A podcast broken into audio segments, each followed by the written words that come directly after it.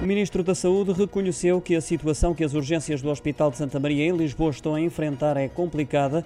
Manuel Pizarro falou num cenário de grandes dificuldades para retratar o estado atual do serviço de urgências daquela unidade hospitalar com tempos de atendimento indesejáveis. Fez questão de deixar também uma mensagem de agradecimento aos profissionais que lá trabalham pelos esforços no sentido de atender todas as pessoas que nesta fase do ano recorrem sempre em maior número às urgências dos hospitais. As declarações foram feitas esta manhã no Porto depois da toma da dose de reforço da vacina para a Covid-19. Segundo dados do portal do Serviço Nacional de Saúde, às 11h45 da manhã, 19 doentes com pulseira amarela tinham de esperar mais de 11 horas para serem atendidos no Serviço de Urgências Central do Hospital de Santa Maria.